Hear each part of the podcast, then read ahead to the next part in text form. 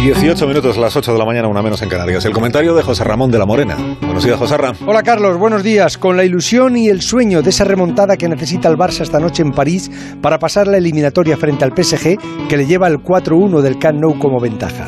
La ilusión es una quimera, pero ilusión al fin, y estamos muy necesitados de ellas en este país. No lo consiguió anoche el Sevilla, que lo intentó mucho y bien en Dortmund, pero les cazó Haaland cuando menos lo esperaban.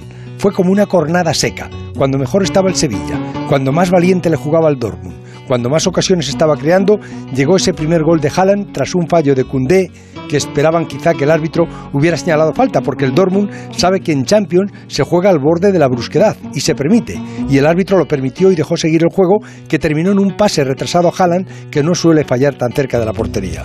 El propio Haaland hizo el segundo al comenzar la segunda parte, pero el VAR corrigió el gol, hizo volver al árbitro unas jugadas atrás para señalar un penalti por agarrón de nuevo a Haaland, que de penalti ya sí hizo el segundo.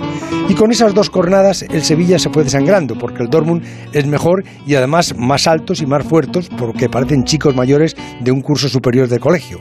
Aún así, el Sevilla transformó un penalti y en Nesiri en el último minuto hizo el empate a dos, pero no hubo tiempo para más. Haaland es muy bueno, tiene una altura de casi dos metros y una habilidad con el balón en los pies y sobre todo en carrera que desequilibra un partido. Pero él ya lo sabe y se ha creído que es peor. Tiene 20 años, su altura, su fuerza y sobre todo sus goles le hacen temible, pero corre el riesgo de convertirse en un futbolista engreído y antipático y eso no le va a beneficiar en su carrera que puede ser fantástica, pero que acaba de empezar. Alguien debería explicarse. 8 y 20, 7 y 20 minutos en Canarias. Sintonía de Onda Cero.